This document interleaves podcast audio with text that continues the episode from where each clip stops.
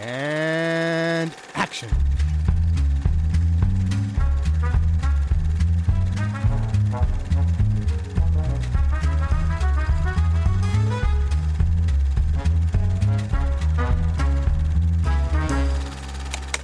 I didn't like anyone who was stupid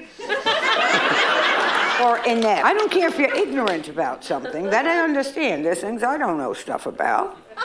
But stupid, you can't fix. Da, da, da, da. Und herzlich willkommen zu einer neuen Staffel Directed by hier auf dem Planet Film Geek Network. Ich bin der Joe und der Luke ist anwesend. Hallo, ich bin anwesend und ich habe, glaube ich, zehn verschiedene Varianten in meinem Kopf gehabt, diese Melodie fortzuführen und ich habe mich für keine davon entschieden. Jetzt haben wir zwei davon gehört. Ted äh, war eine davon. Ich bin auch anwesend. Ja, genau. Wir sind alle anwesend mit äh, einer neuen Staffel, weil äh, die Wachowskis waren ja schnell, schnell abgearbeitet, auch wenn wir uns viel Zeit gelassen haben mit den Aufnahmen Ja, und so, aber so ver ver ver verhältnismäßig waren die, waren die ja ein Snack von einer Staffel und Ja. jetzt machen wir einen weiteren Snack von einer Staffel, bevor wir dann was weniger Snackiges machen im Anschluss. Ein, ein, ein Drei-Gänge-Menü danach wieder. Genau, genau. Danach geht's, danach ist wieder Arbeit angesagt. Aber äh, äh, in der Zwischenzeit äh, machen wir eine Regisseurin, die ich äh, schon eine Weile auf der Liste hatte und äh, machen wollte, weil ich wenig Ahnung von ihren Filmen hatte und vor allem auch von der Zeit, in der sie Filme gemacht hat. Und das ist Penny Marshall mit ihren 1, 2, 3, 4, 5, 6, 7 Filmen. Das ist ja, ah ja, das ja übersichtlich. Das ist ja noch snackiger als die Wachowskis. Und ja, vielleicht, vielleicht, vielleicht an euch kurz. Kanntet ihr irgendwelche ihrer Filme schon? Kennt ihr irgendwelche ihrer Filme schon? Kan hattet ihr sie auf dem Schirm überhaupt? Wie ist eure Sicht auf Penny Marshall? ähm, äh, der, uh, ein synchrones M, Ähm, das war schön. Äh, äh, Big ist, äh, also ihr, ihr, ich glaube, es müsste ihr größter Film sein. Den hatte ich gesehen. Vor allem halt, halt, ja, halt junger Tom Hanks.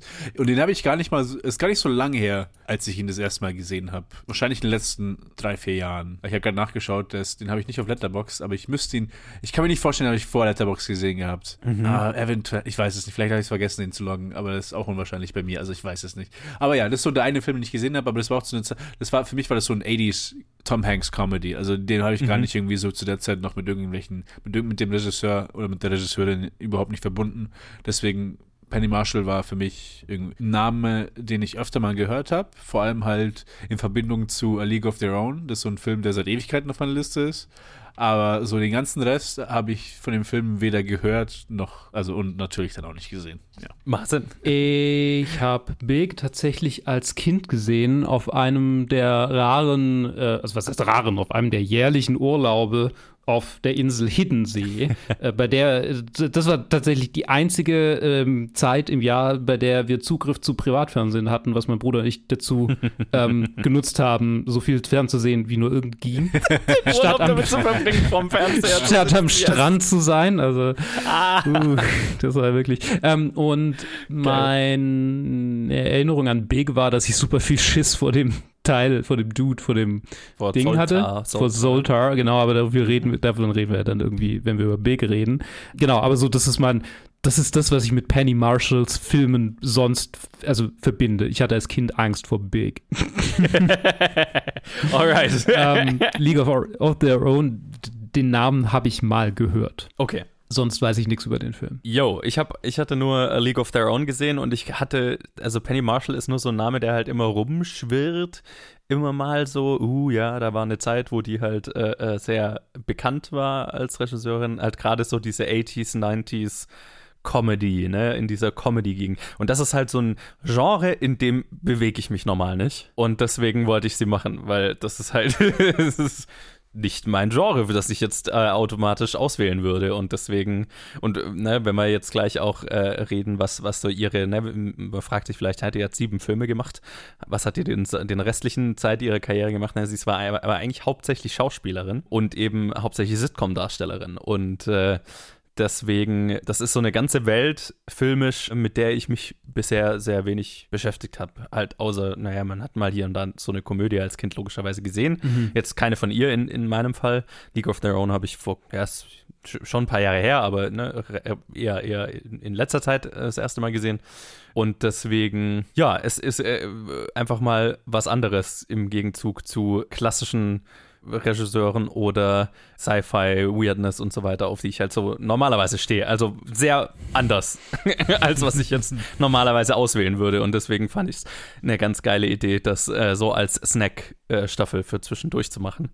Jo, ein paar Hintergrundinfos vielleicht äh, zu Beginn zu ihr. Carol Penny Marshall wurde am 15.10.1943 in New York City in der Bronx geboren und äh, ist am 17.12.2018 in LA gestorben, ist noch gar nicht so lange her.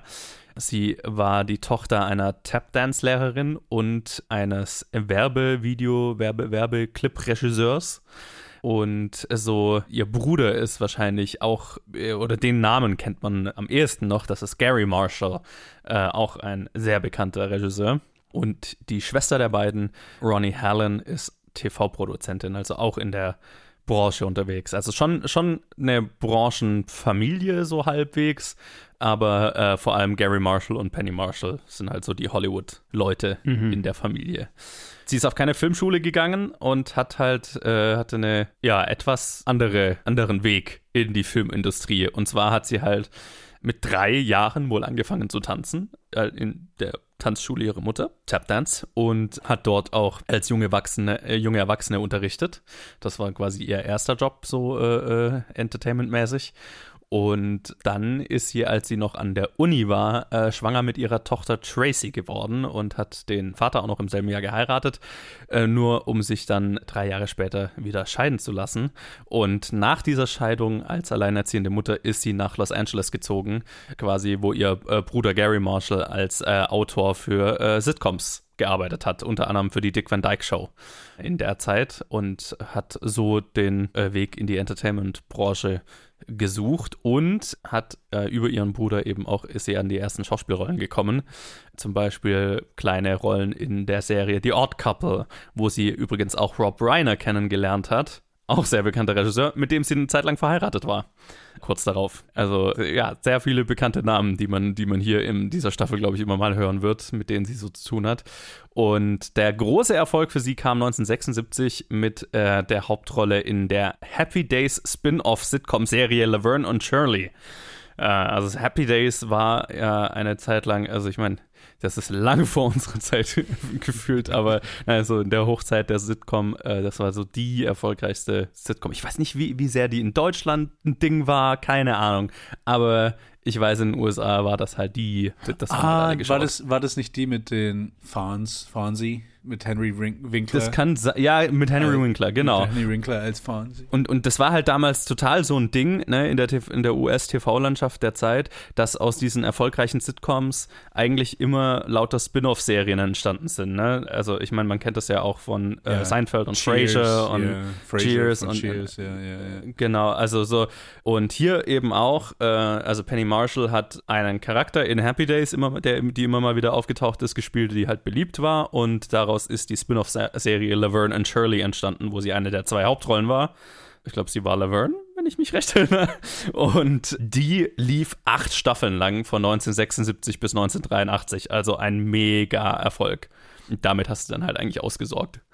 Das war halt, äh, was sie sehr bekannt gemacht hat. Und was ich auch sehr lustig fand, in, dem, ne, in, in dieser Bubble hat sie auch James L. Brooks kennengelernt, den man vielleicht kennen wird als den Produzenten der Simpsons. Also das ist, also ich meine, der hat ganz viel anderes gemacht, aber das ist der Name, der immer bei den Simpsons im Vorspann. Also daher kannte ich den Namen.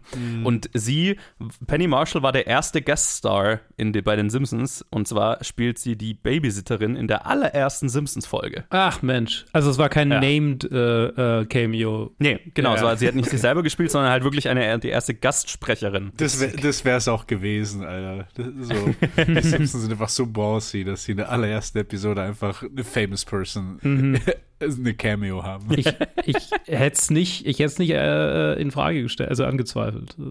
Ich weiß auch, also sie hat dann, also später in ihrer Karriere, ne, nachdem sie auch mit dem Film, äh, mit ihrer Regiekarriere aufgehört hat, die hat ganz lang noch, also sie, ihre Regie- Regiekarriere endet Anfang der 2000er.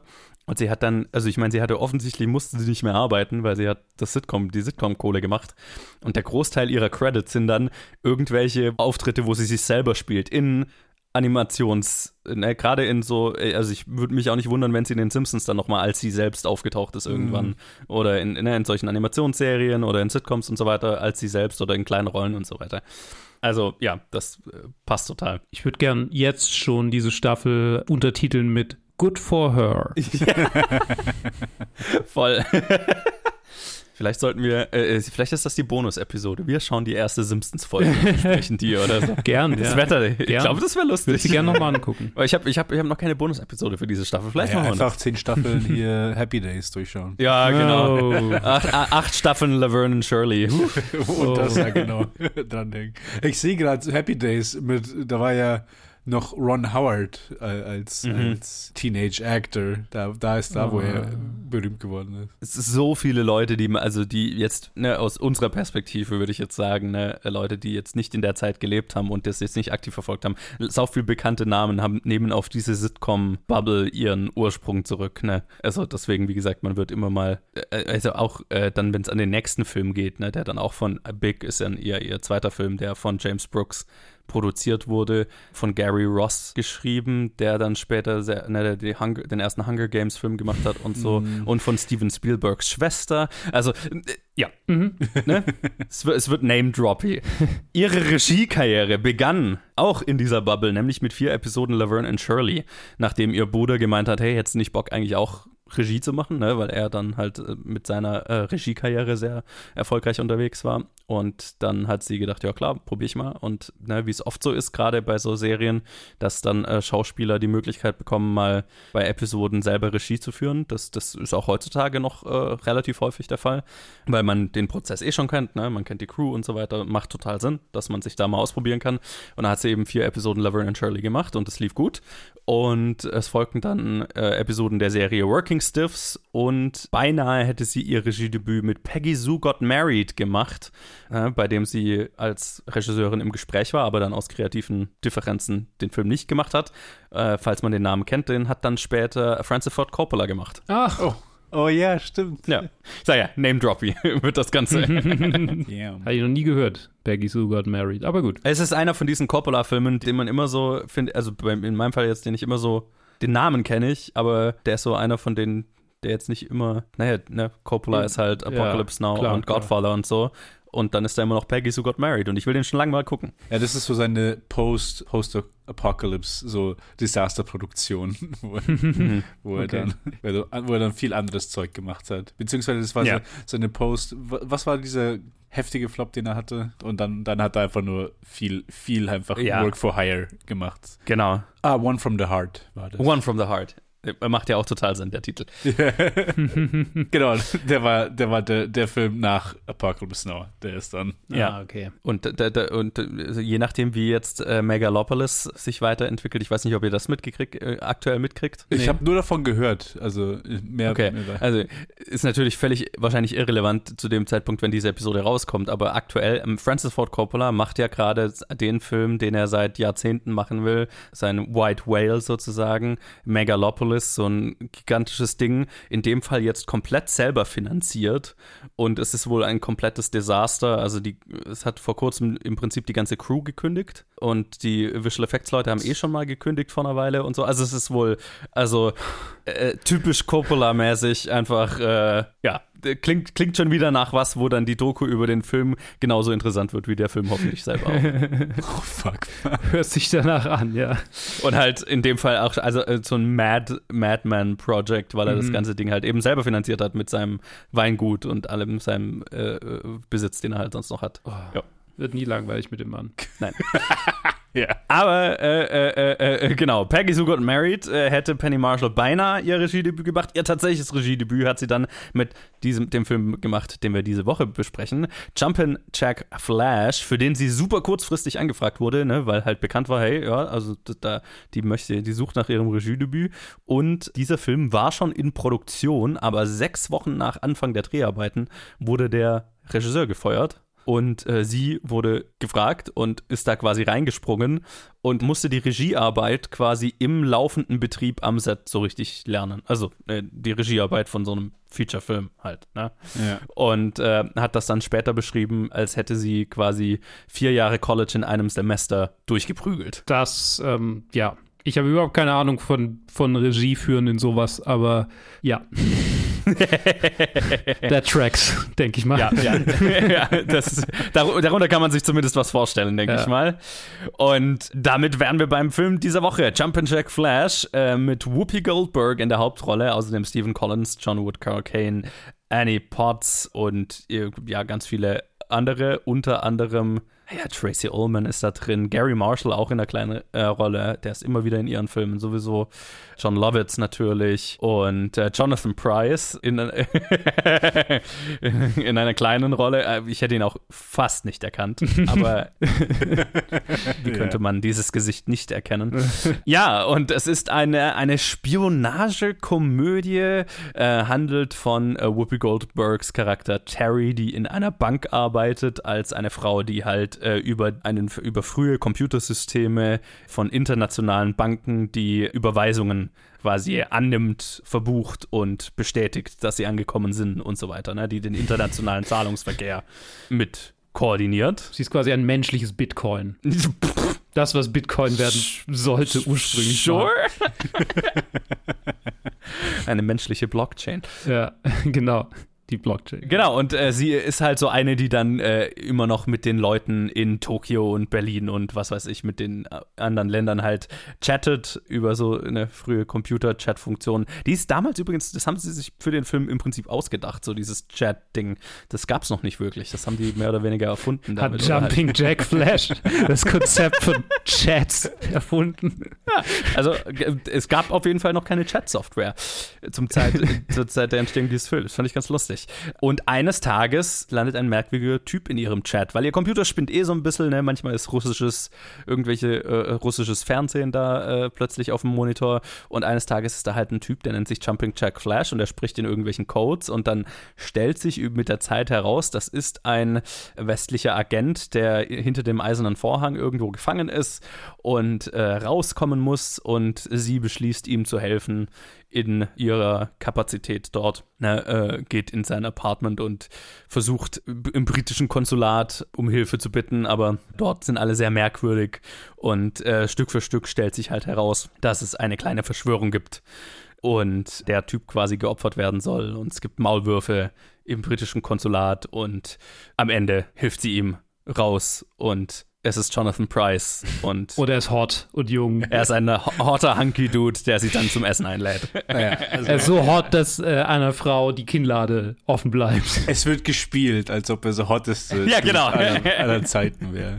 Er ist 80s hot. Oh ja. That he is. I wanna That go back is. to that. Das war, die, das war die Review, die, die, die Luke erwähnt hat. Ah, Yes. Klasse. So, das ist Jumpin' Jack Flash. Das ist Penny Marshalls spontan Regiedebüt, so wie es klingt. Ähm, Luke, ich fange mit dir an. Äh, Du kanntest ihn logischerweise noch nicht. Wie war dein erster Eindruck? Äh, Wie ging es dir mit Jumpin' Jack Flash? Eben, also wie ging es mir mit Jumping Jack Flash? Ich fand ihn ganz witzig, tatsächlich. Er ist sehr 80s. Also ich meine, der Cast, den du vorgelesen hast, ist schon sehr 80s. Und dann guckst den Film und es ist, es ist quasi, huh, um die 80sness dieses Films auf einen Nenner zu bringen. Die Vorstellung dieser Menschen davon, was kontemporäres sowjetisches Fernsehen ist, das man bespitzeln kann, ist ein Workout-Tape. Das ist quasi äh, für mich aus einer anderen Welt. Das heißt, vieles, was vielleicht so, ich weiß gar nicht, ob Relatability damals so ein Thema war in Komödien, aber es ist einfach so, ich habe das Gefühl, das ist einfach so eine, so eine Kaugummiblase von einer Welt, in der die alle irgendwie leben. Und das ist alles so nichts, nichts. Ich werde natürlich ist es ein Spionage, Spionage-Thriller. Das ist das Wort, ja. Aber ist halt auch irgendwie so, ja, wird halt jemandem die Knarre in den Nacken gedrückt und dann macht sie einen lockeren Spruch darüber, dass ihr eine Knarre in den Nacken gedrückt wurde. Also es ist, die- es ist von vorne bis hinten eine Komödie. Also ich finde, Thriller ähm, gibt zwar ein paar Momente, wo so ein bisschen was wie Spannung aufkommen kann, aber letztendlich ist alles irgendwie durch die komödiantisch hervorragende äh, Kapazität von Whoopi Goldberg äh, zu einem einfach sehr locker leichten, entspannten Film geworden der genau das ist und irgendwie auch sein will und auch nicht aus meiner Sicht arg viel mehr, was okay ist. Also so, er ist halt einfach eine Komödie und gibt ein paar lustige Szenen. Also speziell möchte ich da irgendwie, was, was mir, glaube ich, am meisten gefallen hat, war, als sie dann irgendwie das Wahrheitsserum bekommt und Absolut. durch die Straßen läuft und allen Leuten sagt, was sie denkt. Wobei es kein so wahnsinnig großer Unterschied zu vorher ist, wo sie so wie, wo sie quasi ein Screaming-Match mit einem, mit einem rassistischen Cop hat, das natürlich ja. von einem weißen Mann aufgelöst werden muss. Also es gibt viele Dinge, die wir aus heutiger Sicht vielleicht anders machen würden, aber damals, zum einen habe ich das Gefühl, es ist ein für seine Zeit doch recht progressiver Film, weil also viele Entscheidungen, die getroffen werden, habe ich einfach den Eindruck, okay, da wird eine humanisierte Haltung eingenommen, die ich ähm, vielleicht der Epoche, vor allem Hollywood der Epoche, noch nicht so zugeschrieben hätte. Und das finde ich sehr schön und auch ein bisschen erleichternd. Aber ich hätte es jetzt auch irgendwie nicht, ehrlich gesagt, nicht vermutet, dass er so menschenfeindlich ist, weil vielleicht bin ich da ein bisschen sexistisch, aber eine Frau, die Regisseurin ist eine Frau und ich hätte nicht angenommen, dass es dass, dass da sonderlich menschenfeindlich überhaupt vorgegangen werden könnte in Filmen. Da bin ich, da habe ich ein ziemliches Bias tatsächlich, merke ich, gegenüber Männern. Fair. Ja, ich finde dieses Bild von Großbritannien in den 80er Jahren als so mega elegant und nicht dieses Assi-Loch von quellgeistigen, kaputten Leuten, das es heute ist. Nein. Also Margaret Thatcher hat schon ganze Arbeit geleistet, muss ich echt sagen. So, so viel. So weit sind sie Hot gefallen, die. Aristokraten. Hot Takes, Maggie Thatcher bad. Ähm, so, das ist, das, ist, Schön, schön. das sind meine Gedanken zu Jumping Jack Flash. Großartig. Ted, möchtest du was dazu hinzufügen? Wie ging's denn dir? Äh, ja, erstmal, ich war irgendwie von Anfang an intrigued, als du dann beim Finale Penny Marshall erwähnt hattest, dass wir das als nächstes besprechen. Dann habe ich mir das Cover, das Poster von Jumping Jack Flash angeschaut und war mir nicht so ganz so sicher, was für ein Film das sein wird. Und so ein Spionage-Thriller-Komödie habe ich äh, war tatsächlich nicht, was ich was, was ich erwartet hätte. Das ist die Zeit, wo du einfach nur den Star auf das Poster machen kannst, um den Film zu verkaufen, ohne irgendwie zu erklären, was der Film überhaupt ist. Ich wollte gerade sagen, ich, ich habe ich hab gerade nachgeschaut, weil ich dachte so, ah, das war sicher so During the Heights of Whoopi, so Mitte 80er. Aber tatsächlich ist es erst das vierte Credit, was Whoopi Goldberg hat, was mich sehr überrascht hat. So pre Star Trek und alles, wo sie auch noch diese ganzen Komödien. Davor war sie eigentlich nur, so das Große war, dass sie halt bei The Color Purple, vielleicht ist sie halt da dann so zu, zu, einer, zu einem großen Namen geworden. Aber auch nicht so ein Film, wo, wo man die Comedy-Chops wirklich äh, raushaut. nee, nicht, nicht, nicht viel Comedy, nee. nee, nee. Aber nee, also so, ja, wie, wie Luke gesagt hat, extrem 80s. Allein die Establishing Shots von ihrem, von ihrem Apartment sind schon so, ah, okay, Hell wir yeah. sind hier. Wir sind hier so mittendrin, was du vorhin erwähnt hast, ja, so diese Ära Rob Reiner, Zemeckis, 80er, das ist so, genauso solch sahen die, sehen diese Filme aus. Und ich war, ja, ich war amüsiert, würde ich sagen, zum, zum großen Teil. Es war sehr amüsant in seiner, in sein, in sein, in seinen 80er Charme und halt auch Whoopi Goldberg sowieso und auch der ganze Supporting Cast. Also es hat alles gut, gut geflowt, aber am Ende war ich dann trotzdem irgendwie so immer auf der Kippe von, hat mir der Film jetzt wirklich gefallen oder hatte ich einfach nur so eine ganz, eine ganz okay Zeit damit?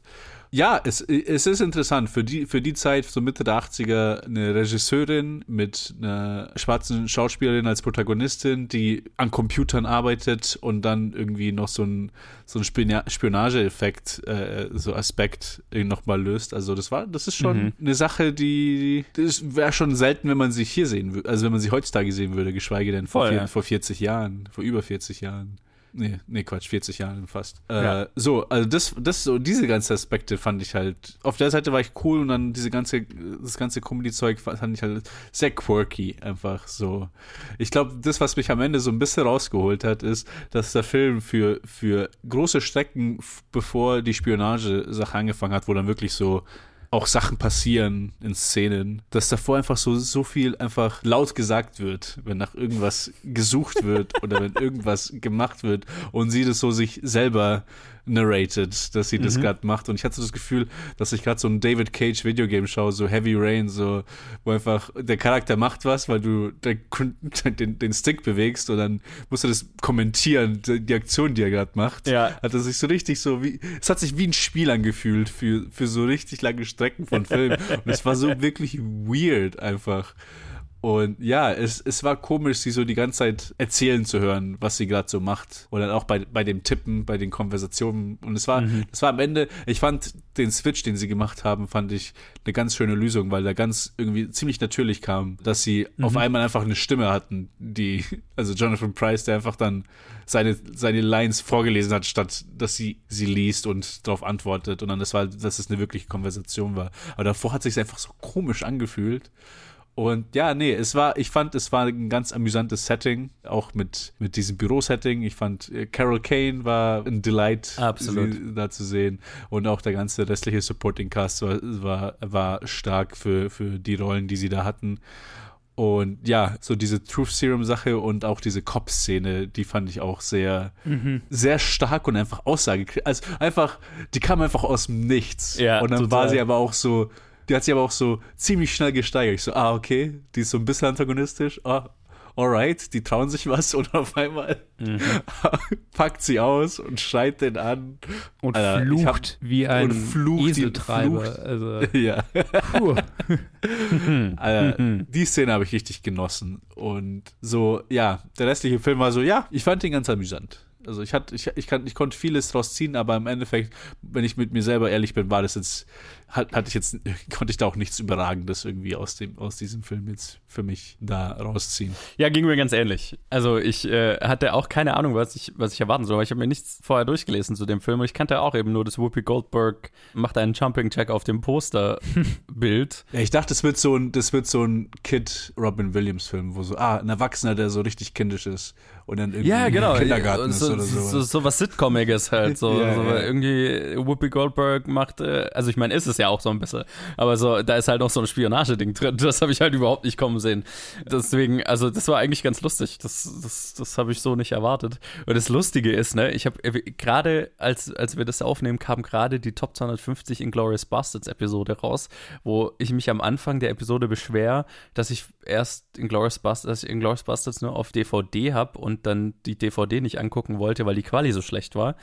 Und das Lustige ist, ich habe den hier auch auf DVD, aber hier hat die Quali so perfekt zum Film gepasst. Das hat, das hat fast den Film besser gemacht, den in so ein bisschen mieser DVD-Qualität anzuschauen. Das hat, das Diese war. Das, Graininess halt, ja. ja, ja, ja, ja, das hat diesen 80er-Look eigentlich nur verstärkt. Das war ein, ein Bonus in diesem Fall, die DVD-Qualität. Aber das furchtbar hässliche DVD-Menü und so weiter, habe ich, äh, das war alles eine, eine Gesamterfahrung für sich. Und also erstmal, ne, der ganze Supporting Cast, wie du auch schon gesagt hast, hat äh, ein Delight. Das Lustige ist ja, also zum Beispiel Carol Kane, ne? Ich kenne Carol Kane. Das erste, was ich von Carol Kane jemals gesehen habe, war äh, äh, Unbreakable Jimmy, äh, Kimmy Schmidt. Das heißt, ja, ja, ich, ja, ich kannte die, ich kenne die in alt. Und das war, und dann plötzlich taucht die da auf und ich so, holy shit, das ist Dingenskirchens, das ist die von, von Dingenskirchens. Und es war super lustig, äh, sie, sie hier zu sehen. Und da ging es mir mit so ein paar einfach so Charakterdarstellern hier total so, ähm, was mich sehr gefreut hat, inklusive dann eben äh, Jonathan Price am Ende, äh, wo ich laut gelacht habe. ja. Äh, ist großartig. Und äh, g- generell hatte ich einfach sehr viel Spaß mit Whoopi Goldberg. Also der ganze Film, alles, was an diesem Film für mich funktioniert hat, ist im Prinzip, weil Whoopi Goldberg einfach sehr charismatisch ist und in sich lustig ist. Und man ihr, finde ich, einfach gern dabei zuguckt, wie sie halt einfach vor sich hin brabbelnd irgendwelche Sachen macht. weil ich meine, und deswegen funktioniert das, finde ich, auch, was du gemeint hast, Ted, dass die einfach ganz viel kommentiert, einfach, was sie die ganze Zeit macht. Weil, also, das ist fast schon, das ist fast schon eine Kunst, dass sie das auf eine Art und Weise spielen kann, wo das nicht unnatürlich wirkt. wo sie, ja. sondern sie spielt so einen Charakter, der kaufe ich es irgendwie ab, dass die das natürlich macht. So. Ja, dass die die ganze Zeit so ein bisschen hyper ist, dass die die ganze Zeit so ein bisschen einfach äh, so ADHS-mäßig, da, da, da, ich, ich bin die ganze Zeit äh, aufgeladen, bla bla bla. Ich mache die ganze Zeit irgendwas und ich kommentiere die ganze Zeit. Das, weil das so funktioniert mein Hirn so. Das habe ich ihr abgekauft und das war wahrscheinlich der beste Teil des Films, inklusive dann der Szene, wo sie halt das noch das äh, Truth Serum abbekommt und dann das Ganze halt auch noch lallend und äh, noch mehr ein bisschen trüber machen kann. Und da gab es halt mehrere Momente, wo ich laut gelacht habe. Also da war, da war einfach, da war das ein oder andere Highlight für mich dabei. Und, und, und auch sonst, also ne, ich fand, der Film hat sehr viele charmante Momente. Er ist tonal ein komplettes Durcheinander.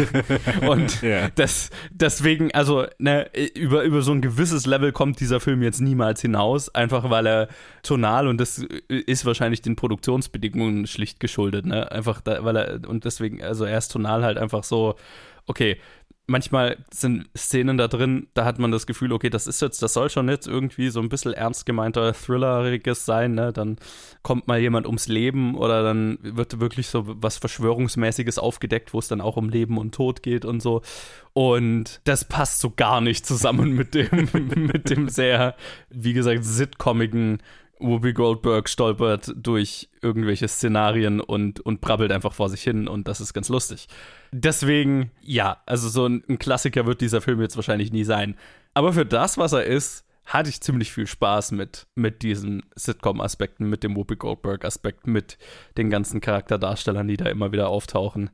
Und den Produktionsbedingungen, äh, vor allem mit den Produktionsbedingungen im Hinterkopf, ist es schon, funktioniert er erstaunlich gut, würde ich sagen.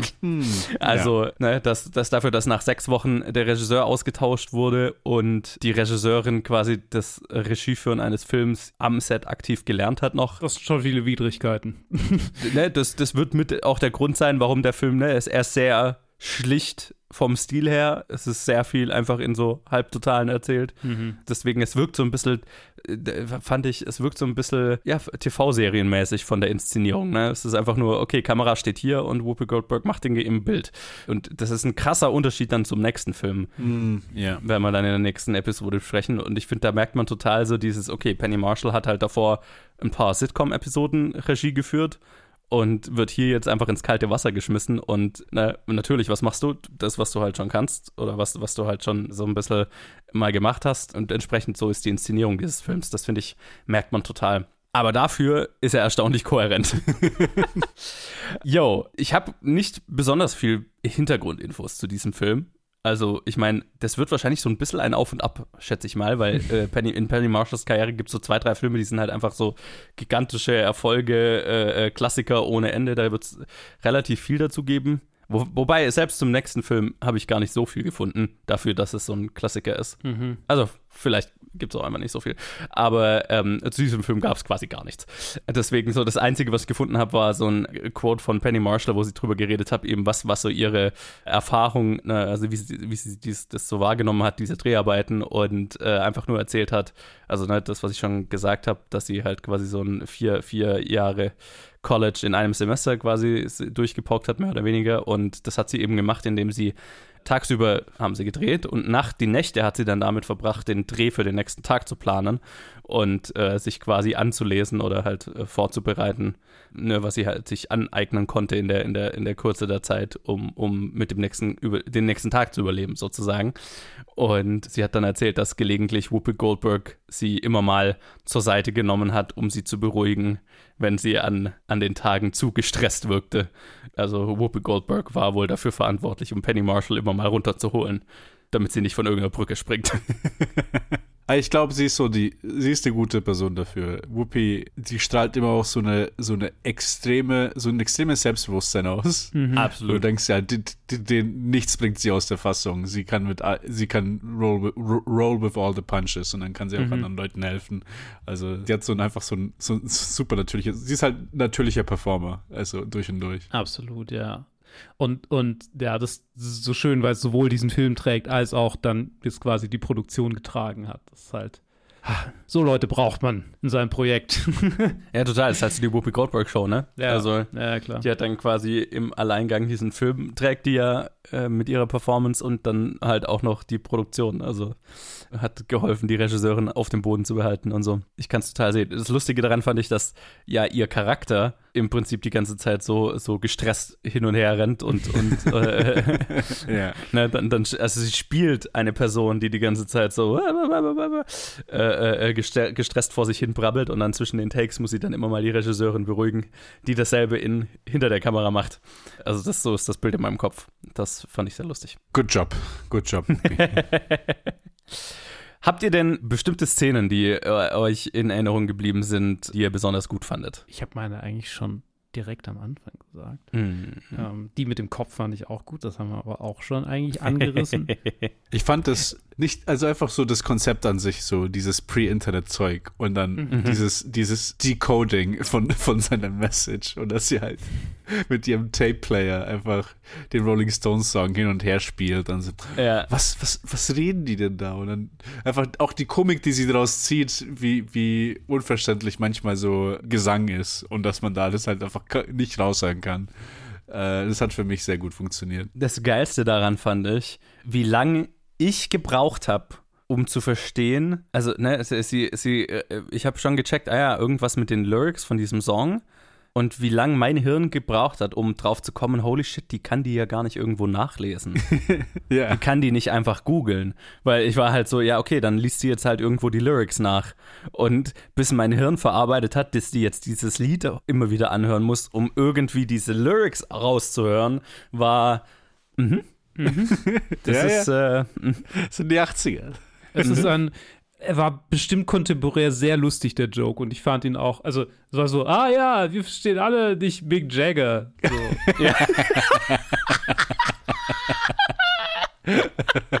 ja. Ja, Es, ist, es ist eine andere Art von Joke halt in der Zeit, ja. Jetzt, jetzt haben wir eine andere Sicht drauf. Ja, ja, ja, ja, ja. Oh, ja. Mhm. Das äh, war ein, ein, ein aktives äh, Kids These Days, das ich mir selber angetan habe, während ich diesen Film geschaut habe. Und ansonsten, ich, ich fand halt auch, ähm, also A, fand ich sehr lustig hinterher, also das Konzept, ne, dass es so Computer, ko computerisierten Chat einfach so noch nicht gab oder das, ne, also das als Konzept so eben noch nicht vorhanden war.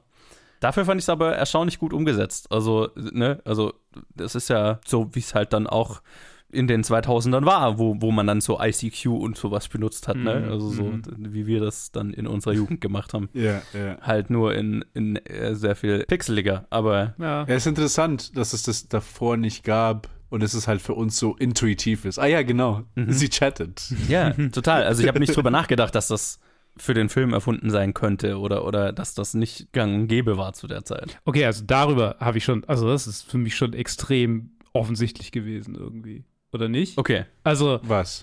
dass Chatten jetzt kein Alltagsding ist, sondern dass das ist halt so ein. Also, das hat sich, dieses, dieses ganze Chat-Ding hat sich für mich natürlich, natürlich angefühlt, so wie sie das macht. Aber alle anderen haben auf sie reagiert, als wäre es super weird, fand ich. Also, so hat der Film das für mich in meiner Wahrnehmung dargestellt. Ich hatte so den Eindruck, okay, sie ist jetzt der, weil, ich meine, allein schon, wie sie vorgestellt wird, ist so, sie hat, sie ist der Film-Nerd. Ja. Und ähm, was auch sehr, sehr subtil, liebe Filmemacher. ja. Aber gut. Ähm, Lasst einmal die ganzen Poster abschwenken. ich frage mich, welchen, welchen Schauspieler sie mag. Äh, ja, aber äh, abgesehen, äh, abgesehen davon, dieses, sie, sie wird quasi uns vorgestellt als Außenseiterin und Nerd, die halt äh, einzigartig ist und mit allen super äh, klarkommt, also so, so, so ein Social Nerd quasi. Aber schon, also wie sie mit, sie ist die Einzige, die das macht. In der ganzen Bank. Also die Leute sagen ja alle so, ja, chatting with your friends again oder so ist eine Richtung. Und äh, da wird Chatting auch nicht verwendet als the Text-Chat, sondern so, so, das ist Smalltalk. Also Right, Sie chattet right. ja, sie macht Smalltalk mit denen. Und also das war für mich schon relativ evident, dass ich das Gefühl hatte, okay, alles klar, es ist halt etwas, was heutzutage absolut alltäglich ist, aber dieser Film halt irgendwie so, ja, vielleicht macht man das ja mit diesem Internet, vielleicht könnte es dafür ja verwendet werden, wer weiß das schon.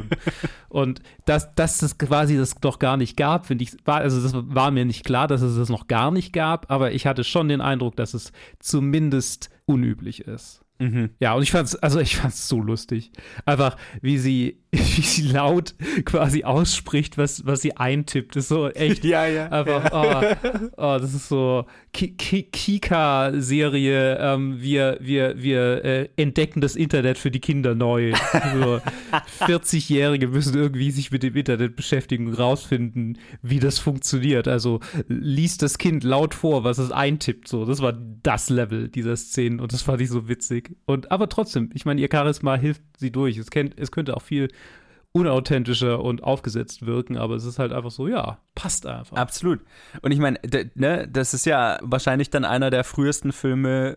Naja, wobei, ne, auch handgeschriebene Sachen und so weiter gab es ja auch in Filmen schon immer. Aber halt, äh, du hast ja im Film immer das Problem, wenn ein Charakter einfach was schreibt, wie bringst du es am besten an den Zuschauer rüber? Weil einfach nur abzufilmen, was die Person schreibt, riskierst du halt immer, dass der Zuschauer es nicht liest oder nicht schnell genug ist mit dem Lesen und die Info dann eventuell nicht kriegt. Das heißt, du hast immer so dieses Problem, Ne, und heutzutage wird es dann halt oft gelöst, gerade wenn irgendwie WhatsApp-Chats oder sowas gezeigt werden, dass es dann im, äh, als Grafik im Bild eingeblendet wird, ne, dass es wirklich sehr aufmerksamkeitshascherisch gemacht wird, dass man es auch ja liest. Aber die einzige Alternative ist meistens, dass der Charakter es vorliest, ne? Und dafür ist Whoopi Goldberg verdammt gut, das, da, ne, das umzusetzen. Also dafür war es erstaunlich natürlich, fand ich. ja. Nee, das hat, das hat halt alles sehr gut geklappt, weil das halt auch, weil es einfach nur äh, dieses Reaction und Action war. Also sie liest die hin und dann ist es so zuerstens, "Ha, wie wagt er es, so diese Nachricht zu schreiben? Und dann Ja. so, ich mach das, weil so.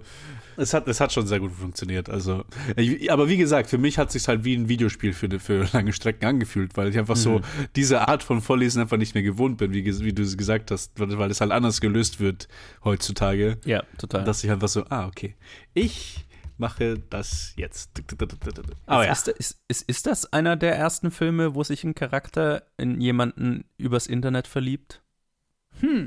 Probably. Tja. Muss ja fast, ne? Whoopi Goldberg kann sich in Filmen scheinbar nur auf komische Art und Weise verlieben. Entweder er ist ein Geist oder, oder er ist ein äh, im Internet oder sie ist eine Nonne. Keine Ahnung, verliebt sich da. Ich habe den tatsächlich habe ich, Ich habe keine Ahnung. Sister Act nie gesehen. Ich auch nicht. Das ist so ein Kindheitsfilm, den habe ich lange nicht mehr gesehen, den habe ich aber endoft als, ich- als Kind angeschaut. W- Whoopi Goldberg hat auf Letterboxd 221 Credits. Holy. Halleluja. Oh, Mit dem neuesten dieses Jahr. Ja, das heilige ist, Scheiße. Ähm, yep. okay, da ist natürlich auch krass. ganz schön viel so Star Trek-Dokus dabei und sowas, aber Wahnsinn. Also auf jeden Fall äh, äh, von diesen 221 habe ich viel gesehen. Entsprechend, keine Ahnung, ob sich Whoopi Goldberg in andere weirde äh, Liebesszenarien begibt in anderen Filmen. Das kann ich, also das kann ich auch nicht beantworten. Also ich habe einfach nur einen Joke gemacht, also ich wollte es jetzt nicht so. Aber, aber es passt halt irgendwie so diese, auch den Charakter, den sie hat, so diesen 80ern, 90ern, dieses, dieses Pure Energy, Pure Comic, diese pure Komik, die sie ausstrahlt. Das ist so ähnlich wie, wie Robin Williams in seinen sehr komedischen Filmen, wo, wo man, wo er oft einfach gar nicht so ein, es ist gar nicht eine Person, die irgendeine romantische Seite hat, sondern es ist einfach reine Comedy bei, in vielen Situationen, in vielen Filmen. Und hier ist es halt dann so, es ist halt irgendwie drin und ich habe es dann auch nicht wirklich gefühlt am Ende, also dass sie da jetzt wirklich verliebt ist. Aber ja, Ja, die, die, die Love Story war jetzt, war jetzt glaube ich, nicht das Wichtigste daran. ja. ja, schon ziemlich aufgesetzt, ja. Es war ganz lustig, einfach nur um Jonathan Price am Ende zu haben. Das stimmt, ja. Dafür Worth it. Oh Gott. absolut. Nee, aber äh, der, der, der Robin Williams-Vergleich finde ich für ihren Charakter gar nicht so verkehrt, tatsächlich. Also so, ich finde, das ist auch einer der stärksten Aspekte des Films, ist ihre, Charak ihre Charakter, ihr Charakter-Intro am Anfang. Also ihre ganze Exzentrik, wo sie einfach nur, ihr, ihr, ihr gesamtes Charakterdesign ist halt einfach sehr stimmig, finde ich. Auch wie ihr Arbeitsplatz da eingerichtet ist, ne? Das sind normale Arbeitsplätze und ihr Arbeitsplatz ist halt so ein Spielzeugladen mehr oder weniger. Ja, ja, und ihre Outfits. Ich fand sie auch super. Ich habe Mega. Bei, an mehreren Stellen habe ich gedacht, oh Gott, ich wünschte, Leute würden noch so rumlaufen. Weil ich gerne so rumlaufen wollen würde, aber ich kann es Ja. ja. nicht als einziger machen. auch ihre riesen Hausschuhe oder was auch immer das waren, so, ne, diese, diese, ich weiß nicht mehr, waren es irgendwie waren nicht so Plüsch, Plüschdinger, ja. Ja, genau, irgend, irgend so riesige, mega Plüschviecher. Oder halt auch so einfach so, so kleine Sachen wie auf ihrem Computer hat sie irgendwie so eine Gag umgefallene Kaffeetasse und so eine Plastik-Kaffeepfütze auf ihrem Computer, ne, das so aussieht, als hätte da jemand gerade. Ja, ja, ja. ich fand, das war, das war einfach. Ich meine, der ganze Film ist im Prinzip die Whoopi Goldberg Show. Und das ist, was daran funktioniert. Alles andere ist so ein bisschen, äh, der Spionageplot, äh. Ja, ja, wenn ich mir einen anderen Schauspieler da oder eine andere Schauspielerin oder Schauspieler da reindenken würde, dann wäre das schon ein sehr viel schwächerer Film. Ja, Mhm. genau. Ja, wenn du ne, auch nur äh, halb, halb so charismatische Hauptpersonen hättest, dann wäre der Film so viel schlechter. Also das ist schon einfach komplett auf Whoopi Goldbergs Schultern. Wenn ich mir, ich habe ich hab jetzt schon ein bisschen gespickelt in die Filmografie und ich habe das Gefühl, es sind schon sehr viele große Namen, die in dieser Karriere auftauchen. Ich habe echt Bock, so gerade. Mhm. Es ist Mhm. ähm, spannend, wirklich spannend. Aber auch so Schauspieler, die man nicht, die man nicht erwarten würde. Ja, das Mhm. stimmt. Zum Beispiel Jonathan Price. Aber es ist ja, äh, ich sehe gerade similar Films auf Letterboxd. Gut, hier ähm, The Man Who Knew Too Little mit, mit Bill Murray ähm, könnte, Sure. könnte lustig sein, aber danach kommt Johnny English, Johnny English 2, Get Smart. Spy, Mhm. Mordecai, also diese ganzen Spy-Comedies, Ja, ja. den finde ich schon wesentlich besser als all diese Filme. Also gut, Johnny English hat schon auch was für sich, der ist auch gut. Aber Johnny English habe ich schon lange nicht mehr, also, aber der hat ein sehr großes, also der war ein sehr großer Kindheitsfilm. Ja, gut, Ja, der für mich war auch. Aber, aber ist so dasselbe, so ein Film, der von der Hauptperson getragen ist. Fair und enough, und genau. Get Smart genauso mit Steve Carell. Und Spy auch so. Also Ja. sind Ja, genau. so die, die, die sich so sehr auf ihre, auf ihren Protagonisten verlassen, um den Ja. Film zu tragen. The Man Who Knew Too Little müsste ich auch mal anschauen, einfach weil das, das klingt ja auch nach äh, so Hitchcock-Spoof, ne? stimmt, ja. Ach ja, stimmt. Ja, ich, ich habe ich hab gerade nachdenken müssen, woher, wieso, wieso, wieso fühlt sich dieser Titel so, so bekannt an? Woher kenne ich den? ah, natürlich, ja. Ja, ja, natürlich. Es ja. ist auch ein Wrongman-Plot, äh, Na, na klar. in dem Bill Murray halt. Ich meine, es ist ein 90s Bill Murray. Da war er noch nicht katatonisch. Weißt du, an was ich gedacht habe, bevor ich an, bevor ich an The Man Who Knew Too Much gedacht habe?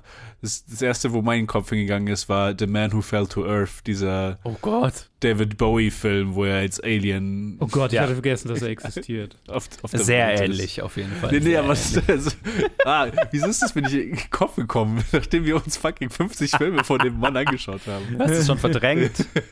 äh, Aber es fühlt sich auch an, als ob, als ob das auch schon Jahre her wäre, wir Total, ne? ist. Aber fairerweise, wie lange machen die Wachowskis jetzt schon? Das- ist, also, ja. wir, wir haben uns ja sehr viel Zeit damit gelassen. Also ein halbes Jahr ist bestimmt her, dass wir die letzte Hitchcock gemacht haben, oder nicht? Ja, locker, ja. ja. Mindestens. Ja. Jesus. ja. Gruselig. Es ist Jahre her, dass wir angefangen haben damit. Ein, Ja. anderthalb, zwei. Nee, ist drei Jahre Naja, her. Wir haben vor einem äh, äh, Jahr Jahre, ungefähr ja. haben, waren wir fertig. Ich weiß, dass wir, weil wir haben ja, an, es hat ziemlich genau zwei Jahre gedauert und wir haben ziemlich Ja. genau so kurz nach oder kurz vor Neujahr Stimmt. angefangen. Nee, nee, nee, nee, nee, Es müsste genau so Februar, März oder so letztes Ah, okay. äh, Ah. müssten wir fertig gewesen. Jesus Christ. Haben wir, haben wir fast ein ganzes Jahr die Wachowskis aufgenommen mit fucking acht Episoden? Voll, ist, das, ist das unser Ernst? Ich Wir meine, haben so richtig, hey, wir waren so richtig faul nach Wow. zwei Jahren Durchprügeln von Hitchcock. Wow. weißt Das du, ist hart. Obwohl, ja, ja, weil ich habe ich hab letztes Jahr zu Weihnachten habe hab ich mir die drei Matri die vier Matrix-Filme angeschaut. Und dann ein paar Monate danach haben wir mit den Wachowskis angefangen. Ja. Weil ich dann wusste so, ah, die habe ich ja erst vor ein paar Monaten gesehen, als ich dann Ja. nochmal angeschaut habe. Ja, äh, tja, Ja, well, also Penny Marshall ziehen wir schneller durch. Müssen ja wieder den Backlog aufbauen. Anyway, so, äh, habt, habt, habt ihr ein Fazit? Ich, äh, Äh. zu Jumping Jack Flash. ähm, er könnte schlechter sein. ich bin froh, dass er es nicht ist. Das ist mein Ähm, Fazit. ich mag, ich mag sehr die progressiven Aspekte, die, die man so Mhm. nicht erwarten würde in der Zeit. Vor allem, wenn man überlegt, was so ein bisschen schlechter gealtert ist beim nächsten Film. Ähm, das ist so ganz anders hier. Was mir gerade so in den Kopf gekommen ist, ich fand es ganz gut, dass so es dann immer auch bei diesen in dieser Ballszene auch dann auch die Frau war, die dann immer so ihr geholfen hat, so äh, Mhm, als ja. eine eine Hilfsperson und dann aber zum größten Teil sie halt auf sich alleine gestellt war. Ich hätte gedacht, dass irgendwann halt der der Charakter von Stephen Collins, der sich dann am Ende als keine Ahnung FBI oder CIA herausstellt, dass der irgendwie am Ende so ein Held wird, aber im Endeffekt nee, der Nope. einfach nur am Ende taucht halt auf, so hey secretly war ich eigentlich schon immer im Hintergrund, aber du hast es alleine schon alles gelöst. Ja, ja, genau. Der, hat, der war eigentlich relativ ineffektiv. Der hat nicht viel gemacht. Und zwar mehr ja die, die, die eine Frau, die ihr dann ja noch aushilft. Und, ja. ja, ja. Nee, also ja, ist ein cooler Start in diese neue Staffel. Also ich bin gespannt auf, auf die restliche Filmografie. Definitiv. Ja, same. Also dieser Film ist so ein bisschen fluff. Der, der hat jetzt nicht so, der ist nicht viel Substanz, aber er ist, er ist, sehr, er ist lustig für das, was er ist. Und äh, es ist ein ganz smoother Start in Penny Marshalls Karriere und ich habe jetzt mega Bock drauf, die Filme anzuschauen. Vor allem, was sie halt, also ich, ich bin gespannt, ich bin gespannt auf die Filmografie, weil es ist echt so, es ist, ich finde ihre Karriere so ein bisschen weird, einfach weil es so mhm. ungewöhnlich ist. Ne? Es gibt nichts, keine andere Person hat das gemacht, was sie gemacht hat. Ne? So, mhm. Hauptsächlich Sitcom-Darstellerin, dann Regisseurin, aber halt auch ziemlich bald damit aufgehört und äh, dann quasi sich zurückgelehnt und Cameo-Auftritte gemacht, wenn sie halt Bock drauf hatte. Und vor allem halt auch eine Regisseurin in einer Zeit, wo es im Prinzip keine Frauen gab, die das gemacht haben. Also mhm. es ist auch gerade in den 80 80ern puh, ungewöhnlich, also auf eine gute Art und Weise. Und ähm, deswegen bin ich sehr gespannt, was diese Filmografie so zu bieten hat. Und der nächste Film ist eventuell bekanntester, äh, ich meine, es gibt ein, einer ihrer zwei bekanntesten. Mhm. Der erste Film, den sie auch tatsächlich von vorne bis hinten gemacht hat. und äh, wie ja gerade schon gesagt, geschrieben von Gary Ross und Steven Spielbergs Schwester. Und zwar Big mit Tom Hanks aus dem Jahr 1988, wo er ein Kind ist, das ein erwachsener Mann wird. Und der mir Albträume beschert hat. Na, und genau, also hört nächste Episode rein, um Lukes Therapiestunde mitzukriegen. und äh, bis dahin, lasst uns wissen, falls ihr zufällig Jumpin' Jack Flash gesehen habt, wie er euch gefallen hat. Und äh, ansonsten danke euch zwei fürs dabei sein. Sehr gerne. Sehr gerne, ja. Und wir hören uns wieder in der nächsten Episode. Bis dahin. Tschüss. Bye.